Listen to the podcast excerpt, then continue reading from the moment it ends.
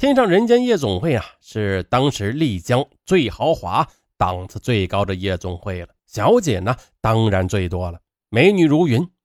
但是呀，知道出了人命，夜总会哪里敢隐瞒呢？他们立即协助调查。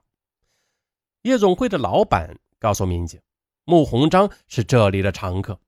这半年呢，他的确和叫做杨乐乐的女大学生混在一起。后者啊，曾经在这里当过陪唱，不过杨乐乐仅仅在夜总会里陪唱过两个月，完全呢是客串的性质，八月就离开了。老板继续让杨乐乐关系很好的一个姐妹张咪咪和王兰兰向警方介绍情况。咪咪和杨乐乐相对接触较少，但是啊，在夜总会时间久，他先介绍了一下大概的情况。我呀，我先问你。杨乐乐是一九八八年出生的，今年才十九岁。那这么小的年纪，又是大学生，怎么会来夜总会当陪唱的呀？咪咪他说道：“哎呀，这个丫头傻呗，被一个小白脸给骗了。”哦，什么？你要说清楚。嗯，我是普洱市农村的，家里穷，孩子多。我十六岁就出来赚钱了，十八岁干了这一行，开始卖淫，今年二十六岁了。混了八年，看我们这行的，混八年相当于别人混八十年，什么人都见过的。当时我说呀，杨乐乐这个丫头很可怜，人蠢又很固执。我不知道她是不是杀了人，但就算是杀了人，很可能也是被人骗的。最可能的就是那个小白脸。那你说的那个小白脸是谁？是她男朋友吗？啊，是呀。我一年前来丽江，在天上人间夜总会当陪唱。我来以后没多久，就来个领班的，叫谢红，二十六七岁吧。他是普洱人，和我是老乡，因此大家都比较熟一些。谢红她长得高大帅气，穿着高档，谈吐呢也是不错，很讨女孩喜欢。其实他早就结过婚的，还有孩子呢。因为他不务正业，老婆和他离婚了。还有一次，他喝多了，对我说自己曾在蒙古当过兵，退伍后就在昆明做领班了。他说他后来在昆明干的不爽，才来丽江发展的。咪咪呢？他顿了顿，又说：“我见的人多，像他这种人我也见过不少。如果我没有猜错的话，他之前很可能是在昆明做鸭的。这人外表漂亮，其实也没有什么能力，做事很糊涂。”待人刻薄又好吃懒做，他是二零零六年下半年才来丽江的，可能是想做鸭。可惜丽江这里毕竟不发达呀，只有女的卖，哪有男的卖呀？最后他也只好做了少爷。丽江必定是个小地方，什么人才都缺。听说他在昆明做过领班，老板呢后来也就让他做了领班。那你和杨乐乐是怎么认识的呀？哎，你听我说完呀。谢红来了以后，杨乐乐根本就不在。谢红属于没有能力的人，把夜总会搞得乌烟瘴气的。那你也知道的，警官，我们这里的小姐都是为了赚钱，陪唱的最低一场能赚二百元。像杨乐乐这种年轻漂亮的女孩，最低可以赚到四百元呢。自然呀，如果你愿意和客人出台包房的话，那最低可以拿到一千元呢。杨乐乐这种。三五千、上万都有可能的，这是行规。谁知道呢？谢红贪财，竟然克扣我们的钱。哼，他要求每人交给他百分之十五的提成，这还算了。关键是他欺负人，他经常把一些老头子和变态的客人介绍给同他关系不好的小姐。这样一来，把小姐们都得罪了，他们都纷纷的跳槽了。当时老板知道这事儿啊，他也很愤怒，又将谢红给降为少爷了。他这人生活也挺奢侈的，没钱了就傻了。没钱之后的没多久，他就介绍自己女朋友杨乐乐来陪唱了。民警接道：“那杨乐乐是他介绍来的吗？让女朋友跳进火坑？”“对呀，说的是啥呀？我是卖淫的，知道这行不是人干的。嗯，那像我们这些女人都是没有文化、没有本事的，找好的工作找不到，我们又想花钱享受。”只能出来卖了。当时杨乐乐来的第一天，我就觉得他不是干这行的料。哦，那为什么呢？这个小丫头是个大学生，她又有文化，家庭条件还可以，是父母千娇万宠的独生女。她才十九岁呢，才上大二，根本没有接触过社会，就是一个很清纯的女孩子。你看她刚来的时候，看人的眼神还真的很纯。嗯，说实在的，我看到这种女孩子都有些自惭形秽的感觉。我觉得自己很脏。我当时觉得谢红这个家伙真不是东西，让自己的女朋友出来卖，自己坐享其成，真他妈畜生！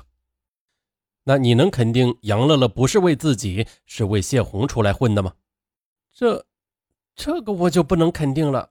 我年纪大，和他接触的少。兰兰和他年纪接近，两个人关系比较好。你让他说说。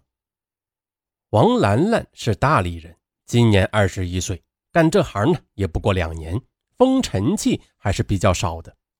如果他穿着一身学生装的话，那很多人都会把他当成学生。也许就是这个原因，兰兰才和杨乐乐是比较投缘，哎，关系呢还不错。兰兰说：“杨乐乐就是被那个男人骗的。才来第三天，杨乐乐陪喝的时候，就遇到一个客人摸胸。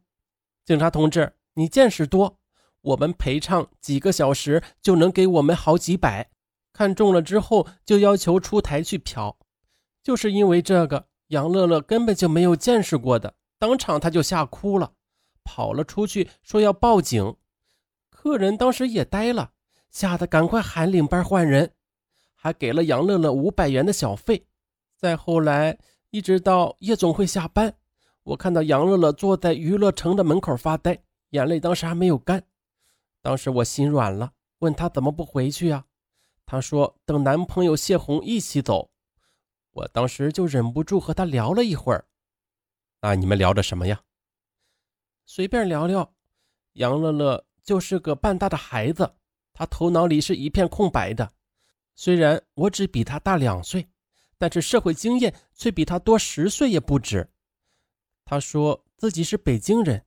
他的爷爷奶奶还有爸爸妈妈都是在煤矿上工作的，爸爸好像还是个副科长呢。后来听他说煤矿不景气，他的爸爸妈妈就下岗了。好在家里还有些积蓄，只有一个女儿还能维持。我还知道他的妈妈身体不好，他就在家里照顾他和长期卧床的奶奶。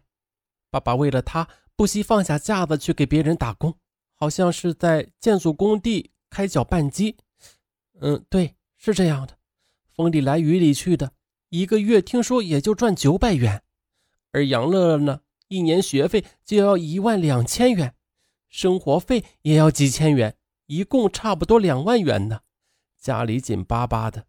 当然了，他在丽江也很节省，即使想喝瓶酸奶都要想一会儿的。兰兰又说。杨乐乐从小就是奶奶带大的，是那种家里呵护很好的女孩子，从来就没有接触过社会。她说她奶奶是护士，她从小呢也想当医生或者是护士。高中的时候还学习了医学，参加过解剖。后来她最终就来到了我们丽江，上了云南大学的旅游文化学院。哼，杨乐乐他说话时很天真的。说了一些傻话，让我听了都好笑。但是我看他这么呆，忍不住问他怎么和老练的谢红搞在一起的。那他怎么说呀？哼，他说有一次他们年级组织活动，全体学生去野外烧烤，当时谢红也请来帮忙烧烤的，还兼职做 DJ。高大帅气的谢红一眼就看上了他呢，主动的和他打招呼，两人。就是这么认识了。第二天，谢红主动约他吃饭，去酒吧聊天，去茶吧喝茶，慢慢的就熟悉了。他觉得谢红对他特别的好，加上一个人在丽江上大学，人生地不熟的，他很寂寞，就跟他谈朋友了。就这样，两个月后，谢红说想娶她，还跪下来求婚。杨乐乐激动的哭了。后来我知道，当晚他们两人就发生了关系，之后就同居了。杨乐乐这个丫头啊，当时十九岁，谢红二十八岁。杨乐乐没接触过社会，谢红呢，她却在夜总会混了八年。杨乐乐之前没有谈过男朋友，还是处女。谢红结过婚，还有孩子。民警同志，你们觉得呢？呃，你的意思是谢红骗人家小姑娘？那肯定是呀，这种人我见多了。他们本来就是吃软饭的，不管到了哪里打工，都设法去找个傻女孩子做女朋友，骗了色还不算，还要骗吃骗喝骗零花。可惜的是，杨乐乐也没有什么钱呀。他每年的两万元学费和生活费都是父母省吃俭用省下来的。不过，杨乐乐她自己也不花什么钱，年轻女孩子嘛，随便打扮打扮就很漂亮了。可是谢红她不同，她抽着香烟都是一包五十元以上的，穿的衣服都是世界名牌的，还经常去国外旅游。她做少爷，一个月也就两三千元的收入吧，怎么能消费得起呢？兰兰接着又说：“他自己赚不到钱，就让女朋友去赚。我听杨乐乐说，谢红说大学生不能结婚，所以等到杨乐乐毕业后就结婚。”哼他还买了个不值钱的戒指送给他，说是订婚戒。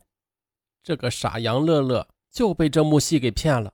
他说结婚是两个人的事儿，自己也可以出去赚钱。谢红呢，他就花言巧语的介绍他去陪唱，说这是最高薪的职业了，一个晚上就唱唱歌就能赚五六百，遇到有钱的客人，一次小费就有上千，这样一个月不就是一两万吗？干上一年就能买个房子了。不过，只有年轻漂亮的女孩才能做。那杨乐乐就同意了。他有这么傻吗？哪有这么好赚的钱？国家级的歌唱家一个月才赚多少钱？他就能赚几万？没有脑子吗？就是呀，我忍不住的告诉乐乐说：“别傻了，这种陪唱唱歌是假的，其实就是变相卖淫，要和男人搂搂抱抱、摸摸捏捏的，手伸到胸罩、内裤里是常事儿。有放肆的客人。”直接在包房里就能把你给脱光了。你一个大学生，有文化，将来不愁找个好工作，嫁个好男人的，怎么跑到这里混？不如去做兼职导购、导游之类的。那杨乐乐他怎么说呀？哎呀，别提了，他当时就像是被传销洗脑了似的。杨乐乐现在只相信她男朋友的话。她说，男朋友说做其他的行当赚钱太少，什么时候才能买房子？她的同学在超市里推销，穿着高跟鞋，一天站五六个小时，一个月才赚七八百元。他还说，他有个漂亮的女同学，每天晚上去餐厅里推销白酒，经常喝的呕吐，一个月也就赚一千元，还不如趁着年轻多赚一点呢。而且谢红保证，只要有客人骚扰他，他就出来阻止保护他。说到这里时，兰兰激动的脸都红了起来。我本来不想惹事的。当时我实在忍不住了，我就对杨乐乐说：“那你这次被吓哭了，他怎么没有出来呀？”哎呀，可惜呀，恋爱中的女人智商是零，他听不进去。后来他天天来上班，怕被客人占便宜，竟然在秋天穿个羽绒服，又穿个厚厚的牛绒衫。哎，其他的小姐都是穿吊带的。我 当时也是又好气又好笑的。本来谢红在夜店里混了八年。绝对不是善类的，你看她身上那些纹身，我是不愿意惹事儿的。但是想想自己的下场，实在同情这个小姑娘。她现在还没有跳入火坑，也就是没有失身，还来得及。有一次，她又被一个老板揩油了，摸了屁股和大腿，随后她就站在女厕所里无声的哭了起来。当时我实在是看不下去了，就劝她赶快走，别再干这个了。你现在被男人摸几下，其实还不算什么。你看看这里边的客人都是什么人呢？到处是外面混的老油子，玩转你一个小姑娘还不是轻而易举的事情？你只要留在这里，迟早会失身的。一旦失身了，就像姐姐这样，再也没法回头了。小妹子，我知道你这个人固执认死理儿，但千万听我一句，不然后悔也来不及了。特别是别这么相信谢红，她不是个好东西，都是骗你的。那她听了没有啊？当然是没有了。她不但没有听，还傻到回去质问她的男朋友是不是在骗她。然后她男朋友一番花言巧语，又把她哄得服服帖帖的。谢红第二天找到我，骂我臭婊子，敢管老子的闲事儿，信不信我找人收拾你？他还说杨乐乐自己愿意倒贴给我，管你什么事儿？你是他妈还是他姐？你再管闲事小心点那这次以后我就没再敢管。再后来，没几天吧，大概也就是二零零七年的六月份，我就发现有个叫穆鸿章的老板，每次都来点杨乐乐陪唱，还色眯眯的盯着他看，眼珠子一直在转。我知道这家伙是在打杨乐乐的主意，这人又好色又油滑的，杨乐乐怕是要遭殃了。果然，他一个月呢，穆鸿章前后就送了杨乐乐差不多一万元的东西，让杨乐乐陪他吃饭应酬。这还有个好吗？民警又问：“那后来怎么样了？”后来，哎呀，咱们明天再说吧。你看，今天都两点多了，人家尚文还要休息呢。啊，哈哈，那好吧，那咱们明天再说。好，各位听友啊，确实两点多了啊。今天的故事呢，就先说到这里啊。这个故事太长了，如果我再说下去的话，这个兰兰她都该心痛上文了。各位听友，咱们明天不见不散。那后来怎么样了？后来大概杨乐乐才陪唱一个多月后，也就是七月，有一次。我看到他一个人呆呆的站在娱乐城的阳台上一个多小时，下雨了他也不进去。当时我又没忍住，给他送了把伞。他抱着我哭，说几天前他陪着穆鸿章吃饭，被他一个劲儿的灌红酒，结果喝多了。当时穆鸿章他说是要送他回学校，其实啊是将车子开到郊区将他强奸了。杨乐乐说，当时他喝的太多了，意识模糊。挣扎了没几下就晕睡过去了。他还说，中途他醒来一次，发现穆鸿章还在施暴，但是没来得及喊叫，他又晕睡过去。那他为什么不报警呢？哎，小姑娘懂什么呀？还不容易骗吗？第二天酒醒后，杨乐乐哭着要报警，谁知道穆鸿章他面目狰狞的恐吓他：“嘿嘿，我强奸你，谁信呢？”你跟我一起吃了这么多顿饭，收了我这么多的礼物，难道不要一点回报吗？你去报警试试看。告诉你吧，我在丽江哪都很熟，公检法都有朋友，看看他们信谁。而且你闹开了，你还能有个好。你去坐台又被人强奸，这种丑闻，你们大学还能要你吗？肯定会开除你的。到时候我看你怎么样向你爸妈交代。再后来，穆鸿章又哄过他。乐乐，你看啊，你现在虽然不是黄花大闺女了，但是这有多大关系啊？男女还不就那么回事吗？我我对你是有感情的，哎，只不过啊是一时冲动，你原谅我。我呢可以给你钱，帮你完成心愿。啊，对了，你不是还有三年毕业吗？三年学费、生活费是六万，对吧？那我全部给你。哎，你看这样，你爸爸一大把年纪，也就不用出去打工了。你说是不是呀？那杨乐乐他是怎么做的？哼，这傻丫头，她当时拿不定主意，她跑回出租屋里问男朋友谢红。谢红当时根本不在乎，说事情已经出了，还能怎么样啊？先把穆鸿章说好的六万元拿到手再说。嗯，谢红当时恐吓过我，我当时也不敢再说什么，就劝他和他爸妈商量商量。想了几天，我觉得做人还是有良心的，不能见死不救。我就偷偷的匿名打电话给扫黄办、云南大学、市委这几个单位，我跟他们说，天上人间夜总会容留女大学生做兼职卖淫，你们要是不管，我就举报给昆明的媒体。就这样。没几天，也就是八月份，杨乐乐就走了。后来谢红也走了。当时我听说云南大学派了个老师来找夜总会算账，老板怕惹事儿，就同杨乐乐结算了两个月的工资，让他走了。谢红他是自己辞职的。后来我就没有再见过他们了。对了，你们要帮我保密啊，给老板知道肯定会找人打死我的。不过我也不后悔。就算被打死也认了，嗯，可惜的是没帮得了杨乐乐，他还是毁了。你算算看，他陪唱才两个月就被强奸了，失了身，这多倒霉呀！没想到离开夜总会才四个月，又出了杀人案，哎，太可怜了。尚文感慨一句：“啊，不管哪行哪业，都有好人呐。”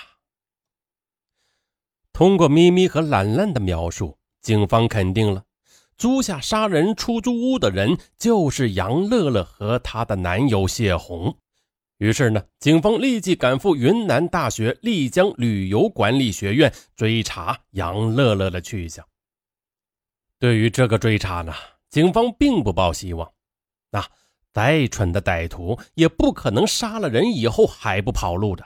至少也会暂时的离开丽江去避避风声，在学校抓住杨乐乐根本就是不可能的。这已经是作案后的第五天了，发现碎尸后的第三天，也就是十二月二十四日，这个大学管理也是够混乱。这不，警方到了大学，杨乐乐的班主任才知道他这几天都没来上课。赶到女生宿舍二号院四栋楼的二零三宿舍，让警方大吃一惊。杨乐乐她正躺在床上看书。哎，面对全副武装的警察，就算是常年流窜的有经验的杀人惯犯，一般也会吓出尿来的。呃，没想到年仅十九岁的杨乐乐，他却毫不慌张，他只是淡淡的说。我知道你们要来干什么，我跟你们走。被带到公安局后，专案组民警也不相信自己的眼睛。杨乐乐的外表呢，很普通，是有些漂亮的邻家小妹的感觉。她留着很清纯的长发和刘海，相貌呢非常的清秀。她身高一米六五，很瘦弱。她的衣着呢也有些时尚，却毫不前卫或者社会。她呢也没有戴首饰，操着一口悦耳的北京话，一听啊就知道这是性格豪爽的活泼女孩。面对警方的询问，杨乐乐她坦然地承认杀害了穆鸿章，并且还碎尸，并且呢一口咬定是自己一人所为，目的就是要报复穆鸿章对她的强奸。民警对他说：“哎，杨乐乐，你才十九岁。”就做出这种事儿，你知不知道杀人要偿命的？你说杀穆鸿章是为报复？这个禽兽他强奸了我，恐吓我不要报警，又花言巧语的骗我，说可以给我六万元。我当时相信了他，结果我被骗了，他一分钱都不给我。我去向他讨要，他就要挟我，让我去他陪他应酬才会给我钱。当时我没有办法。就被迫的陪他客户去吃饭、打牌、唱歌，最后却没有给我一分钱。有一次，他和其他的几个老板打牌，他手气不好，输了好几万，他让我来打，哼，还当着其他的人面说，说我输了算他的，赢了都算我的。我当天手气非常的好，一个晚上我居然就赢了十多万，当时我开心极了。但是我顾着他的面子，没有当面要钱。谁知道第二天他就给了我一千元。嗯，是挺小气的，看不出他一个老板出手这么吝啬啊。吝啬算什么？他根本就不是人。后来他又让我找几个女同学一起陪他应酬官员才给钱，他保证这些人会规规矩矩的。我没有办法，就请了几个要好的女同学。说是做兼职，结果当天晚上吃饭，那几个家伙没多久就要占我们的便宜，他们还一个劲儿的说下流话，不堪入耳。我的那几个女同学受不了了，当场就要走。当时还有一个家伙，他拦着包厢门不让走，还扇了我一个女同学几个耳光。我，我被这几个女孩恨死了，之后再也没有搭理过我，骂我是鸡头。我现在一个朋友也没有了。那最后他给你钱了吗？他最后就给了我几千元和一台他用过的笔记本电脑。我要剩下的五万，他又说让我再陪他睡一觉。我说这不可能，我是有男朋友的，不会做这种事儿。他就说让我陪他玩个游戏，西方人常玩的。我如果愿意的话，他就给我钱。我没有办法，就同意了。但是谁知道他竟然把我绑起来，用牙签戳我的指甲缝，还有滚烫的茶水来烫我胸部。他还逼我，总之真的是禽兽不如。最后他又把我给强奸了，我被捆着，反抗不了。事后他给了我一万元，让我走。我一共就拿到了两万，他还欠我四万。但是无论我怎么样都要不来。我说我去告你强奸，他厚颜无耻的说。你有证据吗？警察会相信你陪唱女也会被强奸吗？还会被强奸两次？你以为这是拍电影啊？当时我气愤至极，我决定我要报复这个禽兽，将他杀掉。那你是怎么动的手？十九日下午，我买了一张电话卡，发短信约他来出租屋，按时可以陪他睡觉。哼这个色鬼立即就来了，他一进门，我就从背后将他打倒了，然后把他捆了起来。我从他身上搜出了一共两千元现金和一张银行卡。一直到这个时候，他才知道害怕。他说让我别杀他，他卡上的十万块都给我，然后他就告诉了我密码。但是，我想起他对我的欺骗还有虐待，我当时是极为的气愤。最后。我就用绳子将他给勒死了，然后又在厕所里碎尸。你也知道，我学过医，上过解剖课，碎尸难不倒我。哼，还有人说我录了像，这根本就是胡说的。我一个学生哪有钱买摄像机？有人说我也用牙签戳他的手指进行报复，这也是胡说。没想到他长得那么壮实，胆子很小。我当时也没打他，他就什么都说了。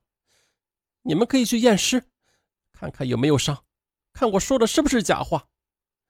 其实我杀他也不是为钱。后来我取走了卡里的四万，这是他欠我的。卡中另外还有八万，我根本就没有取。我取完四万后，随手就把卡给扔掉了。哎，你说的呢，像真的一样。但是你在当我们是白痴吗？你这么瘦，一个人能制服穆鸿章这么强壮的男人吗？我跟你说吧，他常年健身，说是能举起一百三十公斤的杠铃。别说是你，我看普通的壮小伙一个人都对付不了他。我再问你，你是怎么抛尸的？嗯，我是开着他的车去抛尸的，然后。便将车丢在了黑龙潭公园的门口了。胡说！你会开车吗？你什么时候学的？啊，这是车钥匙，门口有一辆警车。如果你能开走，我们就相信是你一个人做的。呃，我行了。你和穆鸿章是不是情人？不是。我说了，是他强奸我的。我杀人，我也愿意偿命，但是是非一定要搞清楚的。我当时和我男朋友正在热恋中，这也是我的初恋。这种情况下，一个女孩怎么还可能去做别人的情人呢？嗯，那我问你，你的男朋友谢红在哪里？我不知道，谢红他不知道这件事我也不知道他去了哪里。我一个多月都没见过他了。胡说！房东在案发前第二天还看到过谢红和你在一起，当时还有另外一个男人。我劝你赶快交代，